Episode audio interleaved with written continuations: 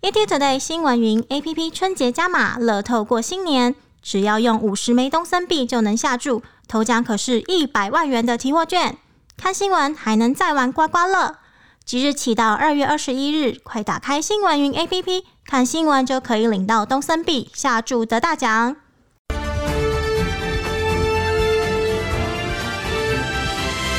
慧眼看天下。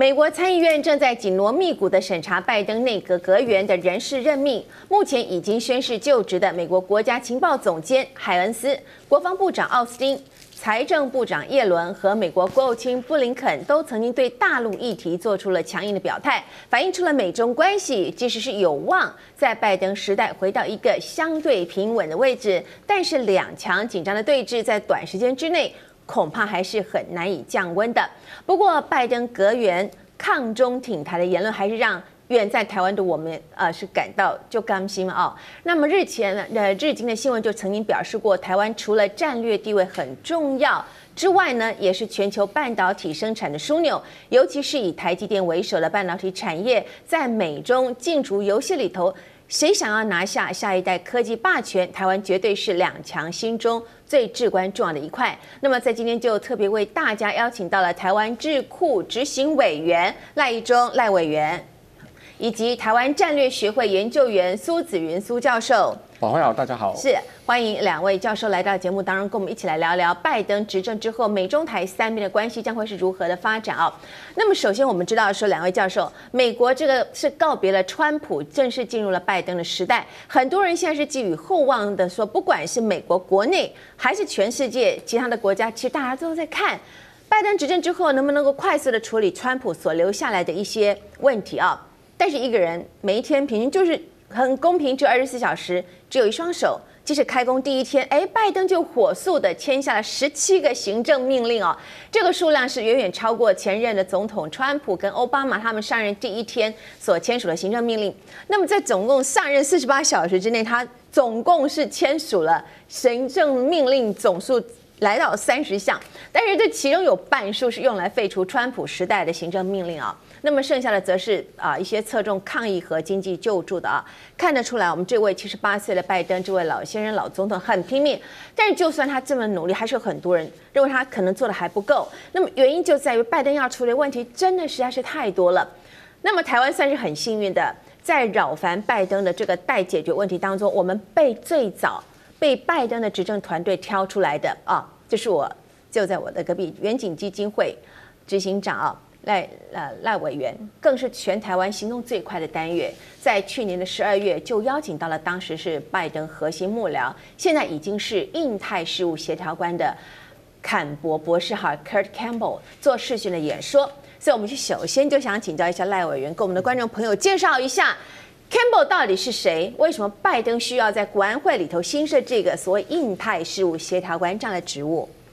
就说哈，那 Kurt Campbell 这个人哈，那那个他基本上是民主党里面呃，算是对于印太事务真比较熟悉的一个官员。好，那他过去的经历包括他在呃克林顿时代那时候是担任那个国防部的亚太副驻青，是。然后接着在这个奥巴马时代的时候，他担任呃国务院的亚太助理国务卿，是。所以他比较有趣，就是说他在国防部以及国务院他都待过，是。那对于那个两边的事务也都比较熟悉。那很重要一点就是说，当我们在讲到这个克林顿以及到那个呃。奥巴马时代哈，他们的对亚洲政策实际上有两种流派，一个流派就是说，他认为亚洲政策是要以中国政策为主，他有一句话叫做 “Get China right, get Asia right” 哈，然后另外一个政另外一个政策认为他的亚洲政策要从这个美国的搞定中国就是搞定了亚洲，他当初这是第一，这是这是那个一个流派，好，另外一个流派是认为说，这个美国的亚洲政策如果说要能够呃正确的话，必须要从美国的盟邦这边着手，嗯，美国先巩固他的盟邦，才有办法巩固整个亚洲的政策，然后中国是在这之后才有办法去处理的一个问题。嗯，所以是这两种流派，前者我们称之为叫中国通主导的这样的亚洲政策，后者我们可以称称之为叫泛亚派主导的亚洲政策。那那个呃 Kirk Campbell 他这个人他就是属于泛亚派这样的一个传统的人。是。那在这个地方，所以我们知道，当在这个呃克林顿时代的时候，呃，特别是克克林顿第二任的时候，由国家安全顾问 Sammy Berger，他基本上是中国通这边所主导的亚洲政策。是。那 Kirk Campbell 在那个时候是非常少数哈，在这个地方会以泛亚派的那个声音，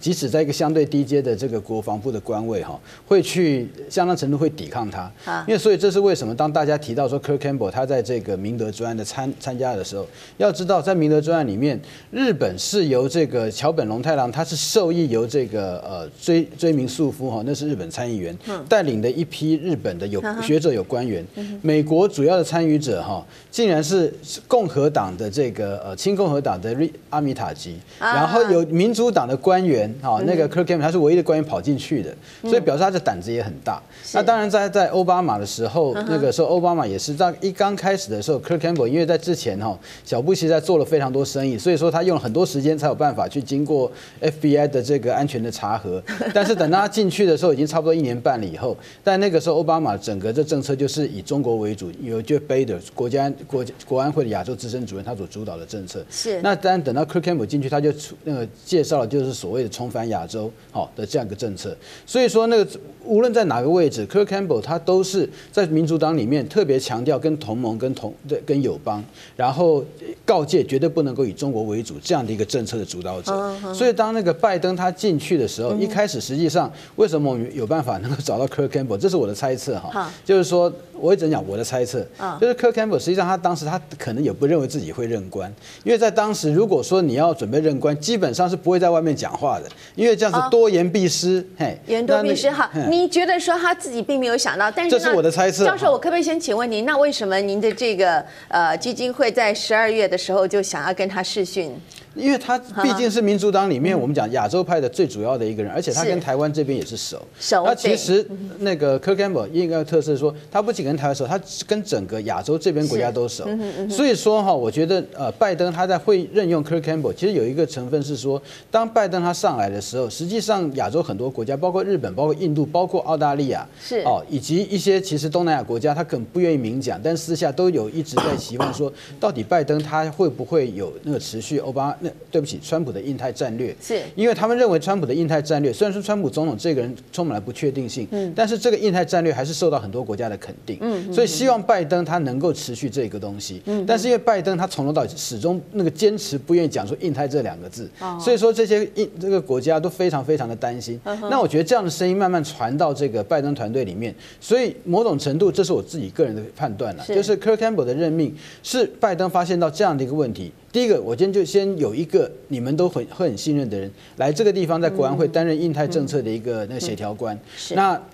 第一的作用当然是去安抚好这些对于这个拜登政府目前的那个缺乏印太战略这样明确指示的的这样的一个疑虑。二方面，那个其实就是也代表拜登他对于那个川普的印太战略，在这个地方来讲，虽然说他会有他的批评，但是持续性会高于断裂性这样的一个表现。是。好，那我们知道说，现在拜登还没有就任之前，就已经先规划好了印太事务协调官这个位置。那么显见，其实拜登呢，他知道，他虽然口口里面不说印太两个字，但是他其实是非常重视亚洲地区的。但是我们从其他的国家学者专家反应来看，当然有不少人对于 Campbell 坎伯这个人是否能够。发挥多少的作用？有人是感到怀疑的啊，尤其现在拜登要处理的问题不是普通的多，那么本身美国的内政问题就恐怕足够让他焦头烂额的嘛。那么现在还要再考量到亚洲地区的布局，那么现在就请教一下苏教授，你怎么看拜登对亚洲的外交策略？我想可以这样观察，我们在十一月就是美国大选刚结束的时候，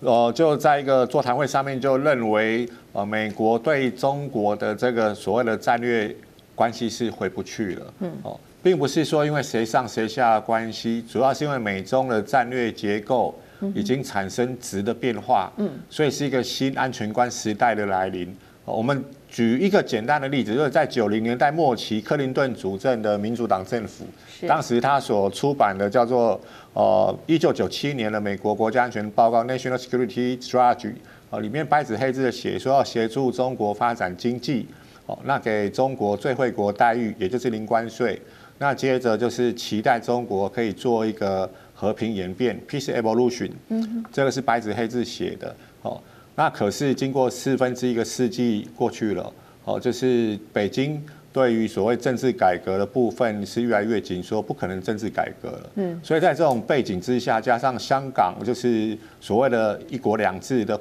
呃破灭，还有就是香港的民主跟自由的那个呃完全的被紧缩。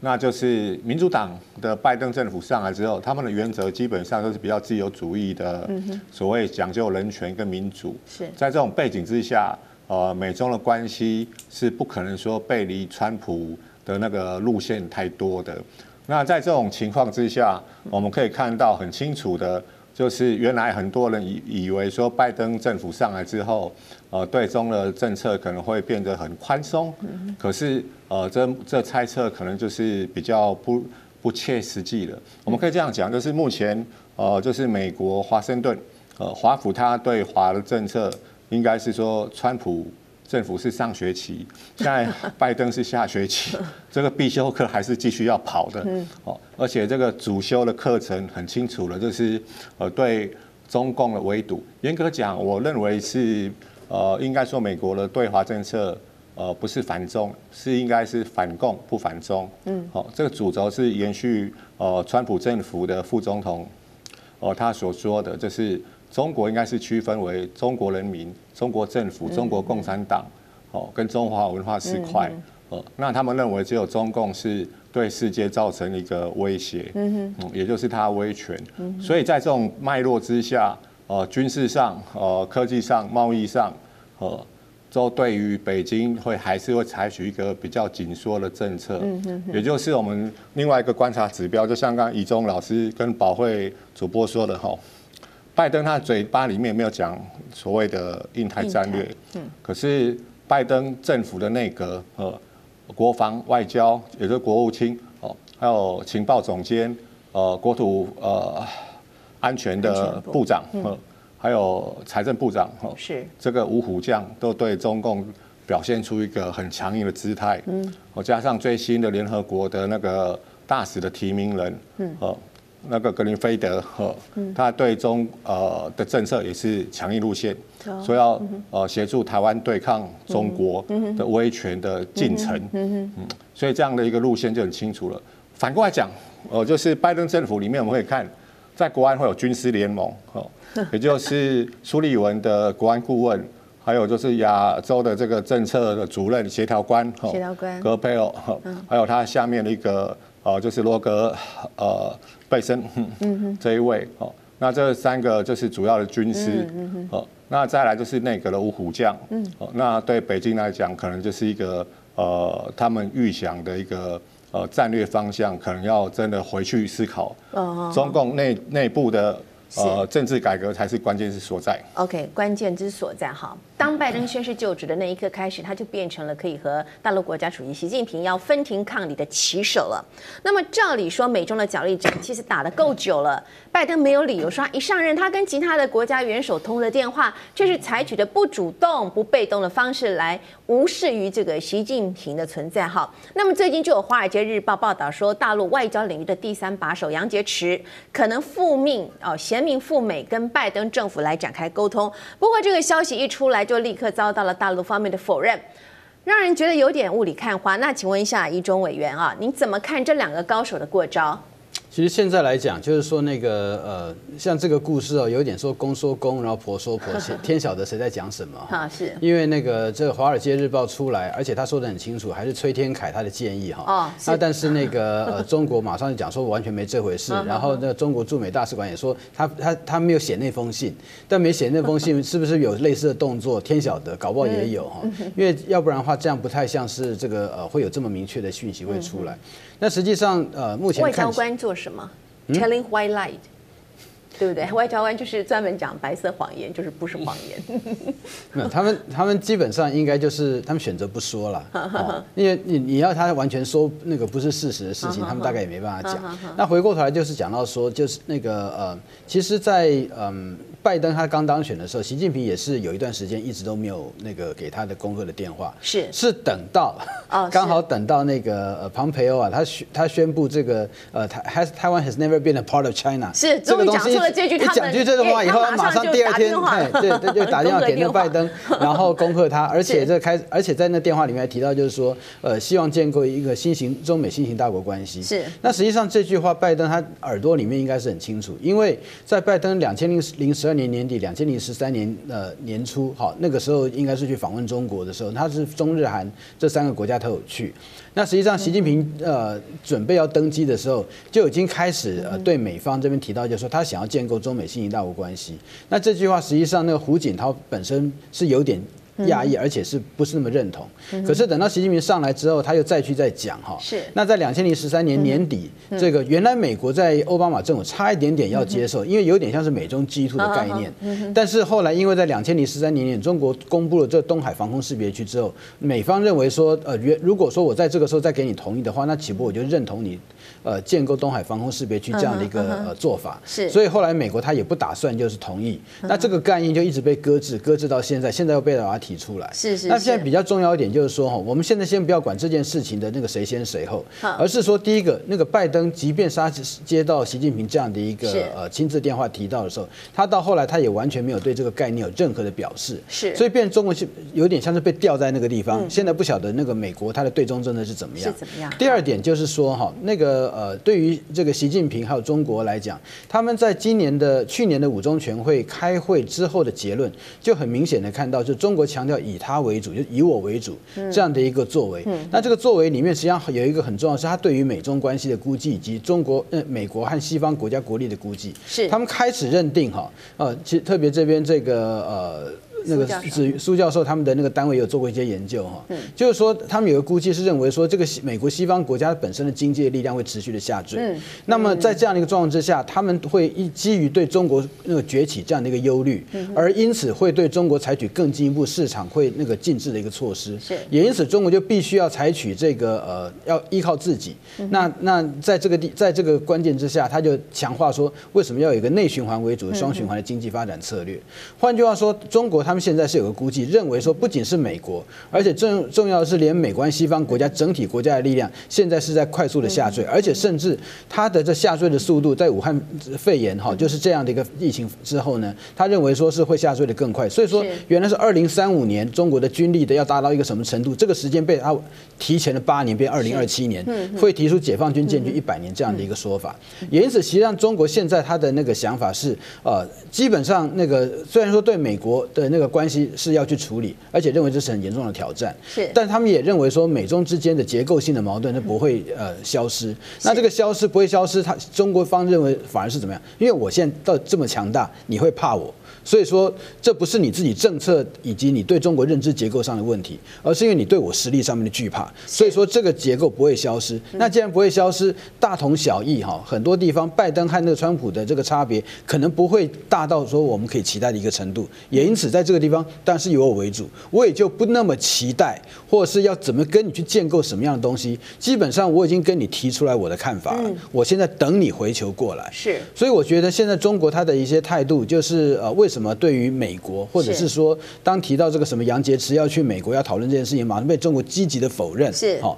那我觉得这个跟中国现在他自己对呃中美之间，以及中国和整个西方集体国家他们之间实力上面的那个认知的那个对比，认为这个中国就现在就大到一个程度，会大到会你们怕。那现在以我为主，而且那个中国这个讯号哈，不仅是这样，他还在各种的美中台或者是美中关系的场里面一直提到，是台海议题，美国没有办法。像过去这个样子来处理，中国那个不同意的事情，美国他也没有办法去 enforce，没有也没有办法去强那个强迫人家那个能够接受。好，所以说中国现在是强调说，他现在不仅在台议题上具有否决权，甚至他有他还有一半的议题制定权。这已经不是美中共管台湾了，是中国他的设定的议程之下，美国无法去反对。所以说现在的态度是非常不太一样。这不谁都不能够做这个 agenda setting 的这个这个主导的人哈。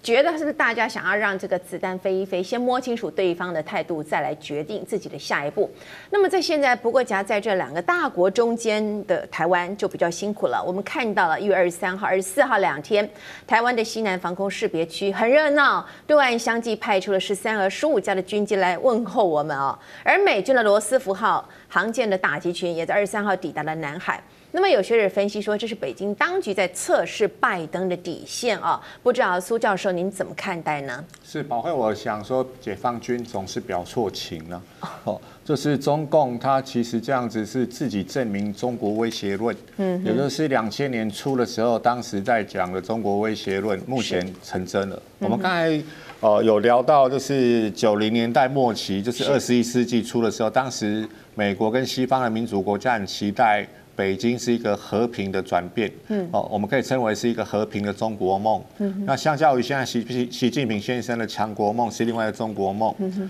哦，那但是在二零一七年川普总统当选的时候，大概这两个梦都趋向于一个破碎了，嗯嗯，那这一次的中共军机对台湾西南空域的袭扰，我们刚才讲是表错情，嗯，哦。那但是他还是想要秀肌肉给美军的航舰战斗群，就是来一个就是做呃抵制，嗯，所以我们看到就是来西南空域的哦，有轰六轰炸机哦，伴随着中共自制的歼十六哦打击机哦 Strike Fighter 哦，就是战轰机啦哦，应该这样翻译会比较精准一点。哦，那这两型机主要都是可以搭载所谓的鹰击系列的反舰飞弹，中共自制的，哦，可以长程的反制水面舰。那隔天再来的，除了歼十六呃战轰机之外，还有它从俄国进口的苏三零呃战轰机，哦，也就是对水面压制的一个打击机队，哦，所以他就说，哎，好吧，你的航舰那个战斗群过来了，嗯，那我就展现我的拒止能力。给你看，这当然是在传送个讯号了。嗯。哦，那在这种情况下，我想就是呃，美中在军事议题上面，我想哦、呃，就是会变成呃，川普留下的一些呃政策跟战略是不会变动的。嗯嗯、呃。也就是拜登政府，我们个合理的一个观测，就是它是一个对中是一个鸳鸯锅的策略了哈。就是麻辣的，就是传统安全的部分，就是军事议题，好，还是会很强悍。那在气候变迁这一种议题，就是所谓的非传统安全的事物，哦，他会期待就是好吧，要谈，我们就从这边合作开始。那在这种背景之下，台湾呃当然是一个比较相对的小国，可是小国并不代表没有力量哈。在战争史上面，小国以小胜多的案例太多太多了。以色列当然就是现代例子。二次大战的时候，英伦空战，英国当时皇家空军只有九百架战机，但是当时的纳粹哦空军有三千四百架战机，英国还是成功的防卫自己。哦，那更远的不讲，我们就讲就是国人比较娴熟的所谓的。哦，三国啦，赤壁之战也是以小博大的哦，所以台湾在这里就是我们是小国好民，我们并不挑衅其他国家，我们只是要维持我们的生活方式，一个民主的、自由的，好一个言论的自由的，就像我们今天可以在这里很自在的，就是对一些国际的情势可以发表我们的看法，嗯，好，不会有人来查水表，嗯好，就是这样一个呃，就是生而下来一个。普世的价值，我们其实要保护自己，所以我们要合理的武力。那这合理的武力，呃，投投投资，因为台湾的地缘战略真的真的太重要了，是，所以我们可以扮演关键的少数的角色。好，我们有人形容说这两天哈，这些呃，这在这个台湾这附近在海域的这些演习的事件啊，是给拜登政府一个下马威啊。但是有学者不认同这种说法。但不管怎么说，美国和大陆之间两强的对峙，已经在某种程度上造成了台海局势的紧张。那我们就在最近也特别注意到了美国知名的国安专家哦，哈佛大学的冷战问题专家。其实是我学校的现在的副院长哈，他的那个我的那个呃副院长就是呃 Graham Allison，他在二零一八年出版的这一本哦，注定一战，就最近就忽然就特别的特别的受到了这个关注哦，呃，在几几几个论坛当中都被拿出来讨论哦，这本书被拿出来重新讨论，不知道说那么赖委员你怎么看美中之间现在这种是模糊不清的状态吗？现在哈，有关于这个第一本，就就说他这个注定一战这本书，实际上它的英文版大概在两千零十六年年底就有出来。对，是。那在当时也是有些讨论，而且号称当时 Graham Allison 还是川普的那个幕僚，因为他还跑去跟川普报告这本书。哦，是。嘿，那所以说，呃，当然现在开始有人提到说是什么拜登幕僚，当然就会觉得非常奇怪。呃，他怎么一个人他同时两边都是幕僚，他好像很厉害的样子。是。但另外一点就是说，这本书他那个呃的这个。呃，描述的地方实际上他是把那个就是有关于修昔底德陷阱，对，他就是认为这个美中关系，哈，他就是中国，它是个崛起强权，美国是个没落强权。没落强权。那所以说，那个崛起强权、没落强权之间的关系有出现所谓修昔底德陷阱。那这个修昔底德陷阱就在于说，没落强权他会担心崛起强权势力会超过他，因此会倾向于发动预防性战争来击溃崛起强权。所以他那个用这样的一个方式来描述现在美中关系。是。那这也是。一些人他在提到为什么会拿这本书，主要理由是在于说，哎，美中关系会不会是这个样子？啊、那那个呃，Graham Allison 他是有分析十六个例子，里面发现有十二个都在发生战争，有四个没有。出现了这个中续一战的情况。对对对，所以说呃，那他就提供是不是有一个可以避免战争的解方？是。那但是我必须要说哈，就是那个呃，Graham Allison 并不是因为他写了这个东西以后，全世界才在注意。实际上，那个政治领袖是主动先提出这个休息底德陷阱，而第一个提出来是谁？就是习近平。习近平他从两千零十三年他到美国开始，不管是他所提出的中美新型大国关系，还是说这个美中他的之间的要怎么去处理哈，修昔底的陷阱是他在建构这些关系提出的理论很重要的一个前提。为什么呢？他就像是分享这个 Graham Allison 他所讲的，中国是个崛起，美国是个没落强权，所以说要要去呃处理这个修昔底的陷阱，他是关心说美国会不会在中国要崛起还没完全崛起之前就对美国打一仗。是。那也因此这个让。中国无法崛起，那因此要排除这个问题的时候，他就主动提出，我们要先建构一个新型的中美新型大国关系，为了就是要呃避免这个所谓的修昔底德陷阱。是，但也因为这个样，他的修昔底德陷阱，你们在提的时候，你以为他在制造和平吗？其实不是，他在这个地方他是创造一个论述，是说就是因为中国在崛起，美国在没落，所以说如果日后会发生任何中美之间冲突的错误是在美国，因为是美国他担心中国崛起，他惧怕中国的力量，所以他要发动预防性战争。嗯、要把中国打回去，好，所以在讲到中国修昔底德陷阱的时候，实际上这个特别是由政治人物、政治领袖在提出来，他在讲到这个解放的时候，我们一定要了解到他后面的一个论述的意图。他对于中美之间关系里面，谁是为冲突来负责，谁是冲突之间的受害者，谁造成冲突，以及谁不那个是要维护和平者，他在这边进行一个小角色的这个人设这样一个设定。那所以说，在谈到这个事情的时候，我们就必须要了解到这一点。那实际上像这样的一个修昔底的陷阱那个说法，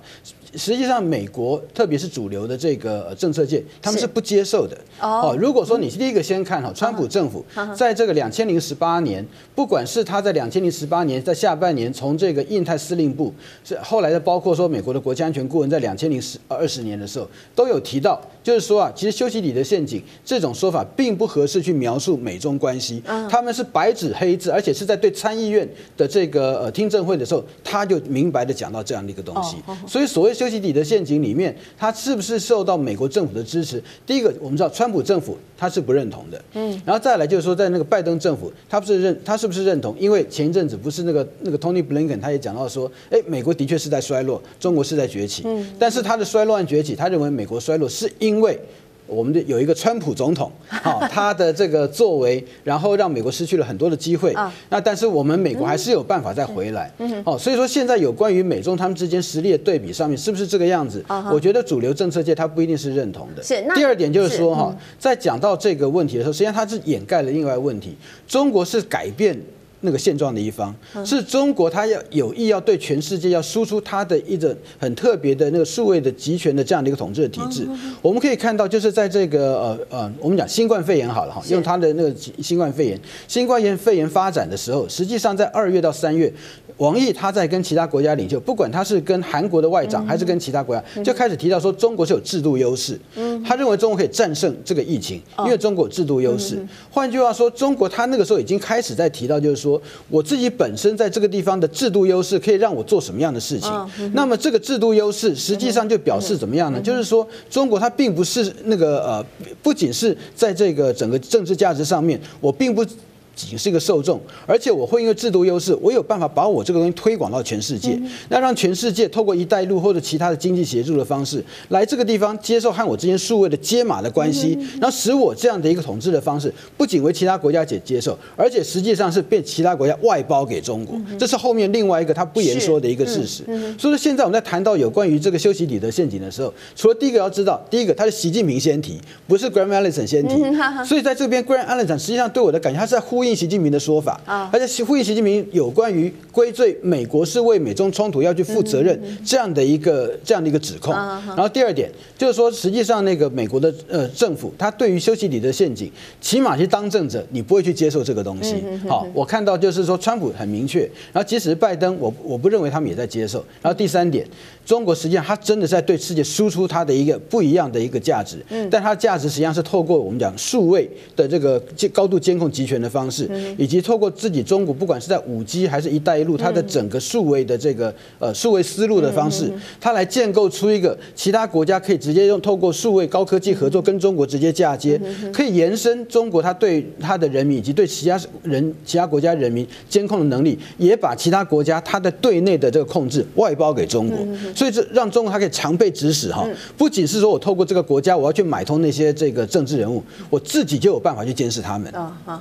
好。这个其实这个注定一战，所谓休息底的底线，就像刚刚赖赖委员讲的，并不是呃美国所提出来，Graham Allison 所提出来。您认为是这个应该是他在呼应习近平当年提出来？那么其实就我所知，在川普政府的一个所谓的白宫圣经，也不是这本书，是百年马拉松。那你也知道那个这个白邦瑞所写的嘛？那现在请教苏教授，从您的角度来观察，美中两强是不是不可避免终须一战？哦，还有在未来拜登部署的亚太战略位置上，那么台湾会是一个什么样的角色呢？好，很简单讲，就是修昔底德陷阱，我认为是一个经济上的问题，不会是一个军事上的问题。哦，第二个就如同刚才赖委员他所说很清楚，就是中共他早就在做一个甩锅的动作了，先去定调说未来的世界结构。嗯，哦，就是说呃，中共是被害者等等等等，他先把这个预防针先先打了。那第三个就是在。呃，真实的国际政治历史上，美国呃在大的那个战略架构下，从来没开过第一枪，包括第一次世界大战也是他的油轮被德国无限制潜艇政策攻击，他才参战。二次大战是他珍珠港事件才参战。嗯，好，那第三个就是国际政治史上的实力，当二次大战德国崛起的时候，其实。呃，并没有说英国或法国先攻击德国，而是德国先侵略他国，军事扩张。哦，所以这个就可以反证出说，刚才宝慧讲很很棒，是说川普政府时候桌上的白宫圣经是那个百年马拉松。哦，他是认为说中共崛起会滥用这种军事力量，还有经济，还有科技。哦，那至于说美中谁消谁长的问题，关键是在我们刚才提的，就是九零年代美国决定对中共。就是扶持它经济发展，所以他把市场就是 most favored nation，就是最惠国待遇给中共，希望你们发展经济。所以到二零一七年，我们统计下来，就是每年中美国损失三千七百八十亿美金的外汇逆差，中共一年赚了将近五千亿美金的贸贸易顺差。百分之八十左右来自于美国单一市场。嗯，好，那美国开始贸易战就是进行抽一根，所以未来十年哦，就是在整个国力上谁消谁长，我想还是呃未定之天呐。嗯，好，就是在这种情况下，呃，中共他想要就是内循环经济，就是看看到美国开始在经济上抽他银根，不再让利了。好，那所以这种大国竞争的情况之下，我个人呃评估是。在未来十五年之间，中共的军事力量还是很难超越美国。嗯，好，所以美国不必要去开第一枪。好，那在经济上面，就是美国不再让利，也不再把呃科西方科技就是呃给中共拿去，像刚才宜中说的这种变成一个数位威权的情况。哦。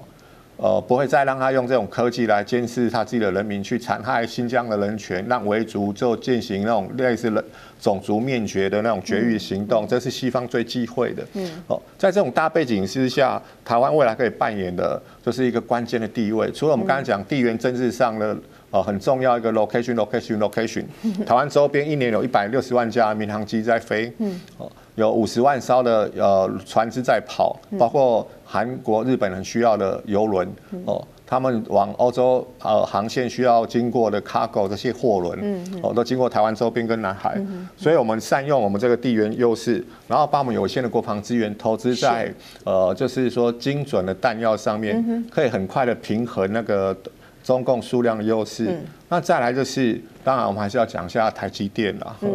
哦，就是说。呃，为什么刚才讲数位威权跟数位民主的竞争？哦，台积电它不是只有一个商业问题，哦，因为这些未来的五 G 的基地台都一定要到七纳米以下的技术，哦，AI 的运算一定要用 FPGA 的晶片，哦，才可以进行 AI 人工的运算，哦，所以这些部分目前可以很哦，就是稳定生产这些高良率的晶片的公司，就有一个叫 TSMC，哦，Samsung 目前还不行，而且它的那个就是。呃，少东呃被韩国收押了，对，嗯，所以在这种情况下，呃，台湾当然就可以善用我们这一种就是关键少数的力量，嗯，我们是良善的民主政体，哦，不是说一个政党会永远执政到底，包括中共海警法最新公布里面竟然呃就是明文写说中国的海警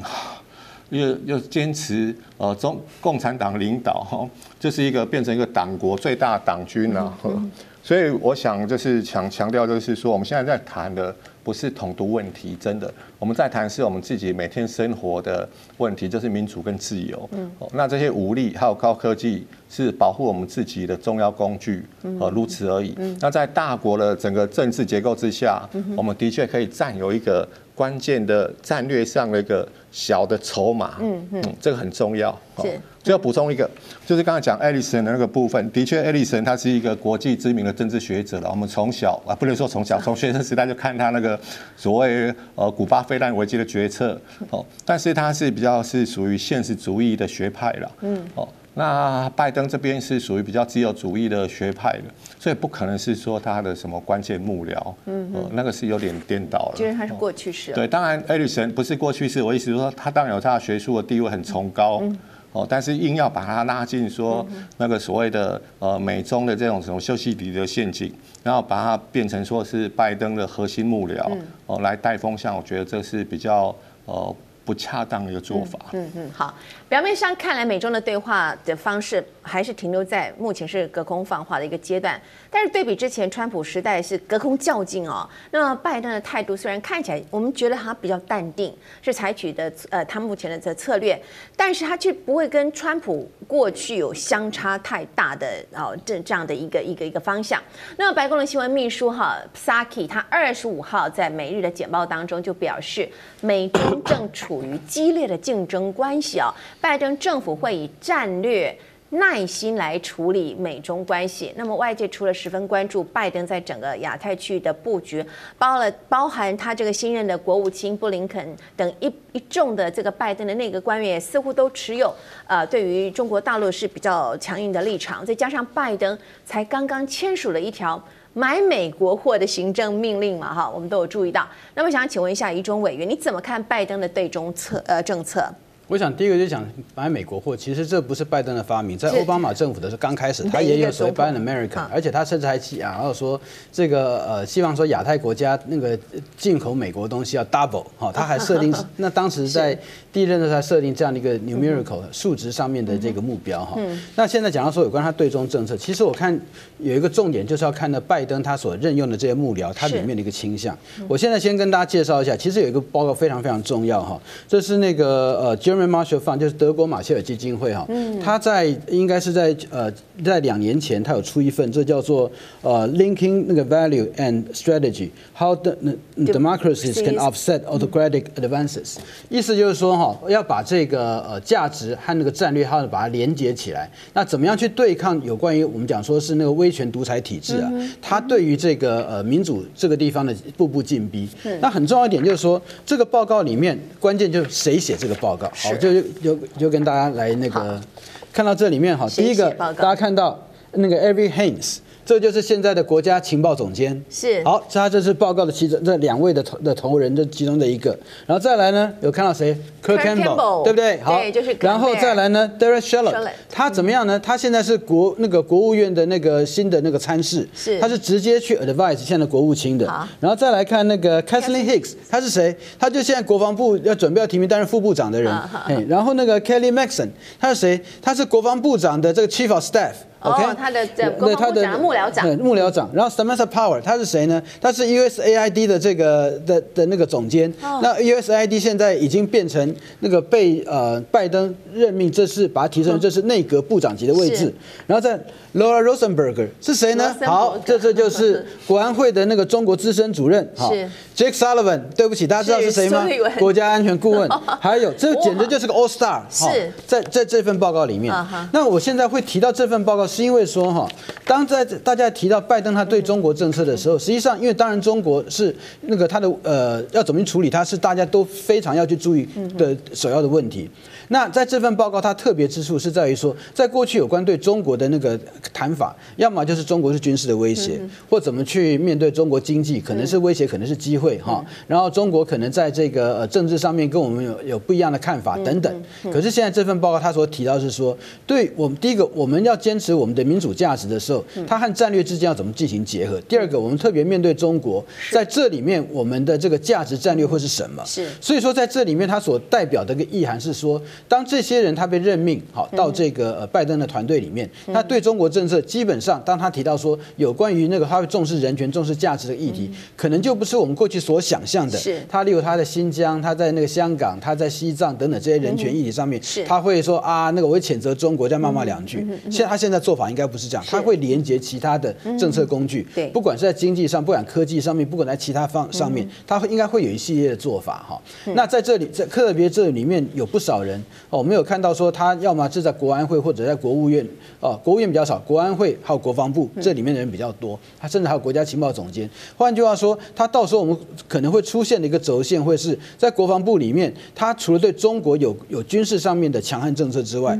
另外他还是不是还还会有在其他在军事或者是说是那个我们讲说他怎样把呃对这个我们讲说软的这个呃软杀，或者是说是那个呃比较是锐实力这部分。会 combine 他在国防的这个呃硬实力的对中策略里面，所以说在这里面这边会带来一些很一些完全新的不一样的一个作为。是，那这个也代表就是说很有可能拜登的那对中政策它出现的这个呃样子，我们就没有办法用那个奥巴马或者克林顿时代的那个中国政策的那些人的想法来去期待或规范。是，那拜登的对中牌不管怎么打，直接影响的都会是台海的安全嘛？哈，那从他拜登他设置这个就这样坎坎贝尔的。这个协调官的印太事务协调官这个角色，到他任用现在国防部长奥斯汀，他之前的发言，拜登各方面打出了牌，就是很稳的牌。那有人说他比较老派，但又值得玩味。那么，所以从苏教授您的观点，不管是拜登还是习近平，哎，这两位是旧事哦，曾经就是一起这个一起就游这个哦长城哦，是不是？他们会打起新冷战牌吗？呃，大概会是这样子，呃，就是会比较接近说公宜无私交了。美国国家利益 这个部分，他不会说，因为他跟那个就是老朋友，朋友的老朋友，就是说可能是会放水或等等。基本上，我觉得呃，他比较像是司马懿，哦，就是呃柔中带强带硬，嗯，非常强劲的那个力道。哦，刚才一中老师他讲了很清楚，就是软实力跟硬实力，呃，这个 soft power 跟那个 hard power，其实我不是呃，刚讲麻辣锅，呃，对我是把它形容成是一个韧实力了哈。那这个韧实力的连接真的非常重要，不再是以前就是那个奥巴马时代，就是说口头。警告你的人权等等的这个就道德谴责，他是会真的把里面的 item 找出来。嗯，哦，你哪些产品是利用新疆的童工做的？哦，用维族的这种呃，就是集中营做的。哦，包括川普时代末期，就是棉花，新疆的棉花就不进口了。嗯哦，就是彻底的让你在经济上、在科技上、在军事上，就是全面的面对。呃围堵，而且是。呃，就是政策上的精准导引武器。好，我不是通杀，我是把你这里面有呃涉及人权、民主跟威胁西方安全的东西抽离出来。哦，所以在这种呃，就是可以合理预估的一个情况之下，哦，我想大环境的确对台湾中华民国非常有利了。哦，可是关键在于说，哦，台湾一一定要展现自我防卫的决心跟意志，而且就像这个呃 link 一样，你一定要连接到你实际上的作为。嗯，哦，这个回应到就是我们说的成语说的自助人助了。哦，而不是只是想当一个大便车的 free rider，哦，这样子我们才可以真正的把这个对我们有利的局势，同样的连接到实质上对台湾安全有帮助的一个具体的一个呃做法。是，那最后就是像呃北约强调很重要，就是 one for all, all for one，哦，我为人人，人人为我。好，除了我们自己展现自我防卫的决心跟做呃具体的做法之外，我们对区域安全可以做出贡献。嗯哼，好，这很重要。好，一月二十五号达沃斯世界经济论坛，哎，我们看到有一点 surprisingly 哈，看到习近平他是以视讯演讲引起了多方的关注，尤其是美国的媒体。那么事前就以中美竞争的角度来做观察跟比较。他们认为说，不论习近平他演讲的内容是什么，都已经指出了中国大陆是世界不可或缺的经济体。这个讯息啊。那么这一点也将会成为拜登未来最大的挑战。所以，请问一下赖委员，你怎么看未来拜登要解决的难题？如何去减缓中国大陆崛起的速度，为美国制造更多有利的空间？我想这边有关于这个部分哈，应该是那个双边美国自己本身它要保持的，以及啊，它在多边里面，美国怎么去呃建构一个就是说是防中的这样的一个安全网哈。那如果说就美国现在来讲，它应该是第一个先保本嘛，所以说要把现在美国它的这个元气要先能够复苏。是。那这个但是这个复苏又不能这个复苏的过程又变成对中国更加的依赖，所以说它在这边应该是会把它的复苏和那个和盟邦之间的经济合作关系啊，会做进行进一步的结合。那但这个结合过程里面，可能又要去分析到，就是说。在这，他在他的盟邦或者说是说，呃，可能要合作的对象里面，他们和中国之间的关系会是如何？那在这里面，他会区分，就是说，呃，和中国的关系哈，有的是呢，中国已经那个呃交缠。这个非常弄不清楚的，那这个部分可能他就暂时先放着。是。那但中国还没有办法进入的这个地方，他先赶快的先建构他的防线。是。然后在有关和中国之间交缠不清，但是跟跟美国还有他盟邦认为说是关键的在安全利益这边有关的，他会在那个地方逐步逐步用手术刀的方式，他不是就是他不是用那个大锤子这样一棒打下去，他可能是用手术刀一刀刀这样对某个部分那个 sector by sector 去处理它。是。然后在如果说是实在是双方之间。交缠到已经没有办法难分难解哦，那这个地方就算了哦。但只不过是说有办法的话，尽量减少对中国这个依赖。换句话说，他也不会完全去跟中国完全脱钩，因为他认为跟中国脱钩是不切实际的一个期待。但是呢，他应该会让和中国之间的这个交流哈，会回回复到个他认为可能比较安全健康的一个状态，就是说没有过度的对中国这样的一个依赖。那大概现在是拜登他们政府的基本上的一个想法。那目前我们所看到就是说，呃，纯经济。上面他那个呃他的做法，他可能会特别是把科技这部分也把它拿出来。当然有些他的估计和川普政府估计不一样。例如说，他可能就认为 TikTok 这个东西哈，你对它的那个高度的禁止哈，可能就是觉得呃不切实际。但是另外一方面，对华为对于这个呃呃其他的高科技，特别是对中国，它在美国的这个高科技的这个园区，包括它的那个国家实验室这边，它会进行更强度的限制。是最后一个问题，请教苏教授，拜登上任超过了一周的时间了，从他这一周的表现跟布局的这个起手式来看，您觉得拜登开创的美国新局，台湾要注意哪一些问题？我想很重要，就是说我们当然不是帮呃外国政府打分数了哈。那现在有有就是说美国内部的媒体有在讲说分数，其实我觉得这可能比较像是一个比喻，是入学考 OK 了哦。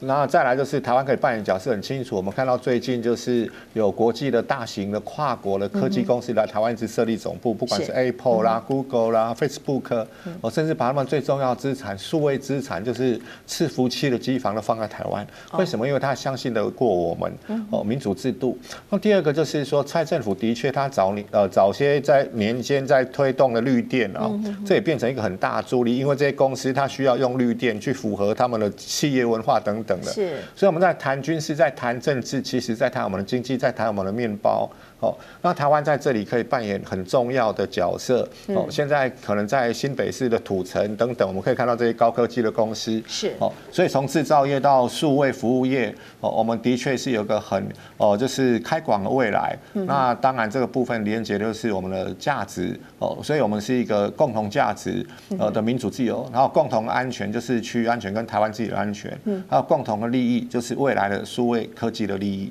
好，谢谢。二零一一年六月份，拜登曾经跟习近平在意大利罗马碰面，那个时候头顶已经有些稀疏了。拜登就开玩笑跟习近平说：“如果呢他自己跟习近平有一样的发量，那么拜登就会是美国的总统。”就同年的八月份，拜登就应邀访问中国大陆。那么在习近平介绍中方与会人员的时候，习近平还重复了这一句俏皮话啊。当时这两位可能想都没有想过，没有想到多年之后。拜登还真的是当上了美国的总统，也成为习近平最大的竞争对手。那目前习近平领军的中国大陆快速崛起，拜登执掌的美国想要重返光荣，成为世界的美国队长。两强的角力势必左右全球政经的局势。那么夹在美国、中国之间的我们，依然要更加的小心，免得被两强的相斗掀起的大浪伤到了自己。今天非常感谢台湾智库赖怡忠执行委员以及台湾战略学会研究员苏子云苏教授来节目当中跟我们一起来分析这么多的国际局势。以上就是今天的慧眼看天下，未来还有更多重要的国际局势消息及背后的内幕角力，请您持续的锁定。同时，也欢迎您上 YouTube 网站订阅及分享，我是王宝慧，我们下周同一时间再会了。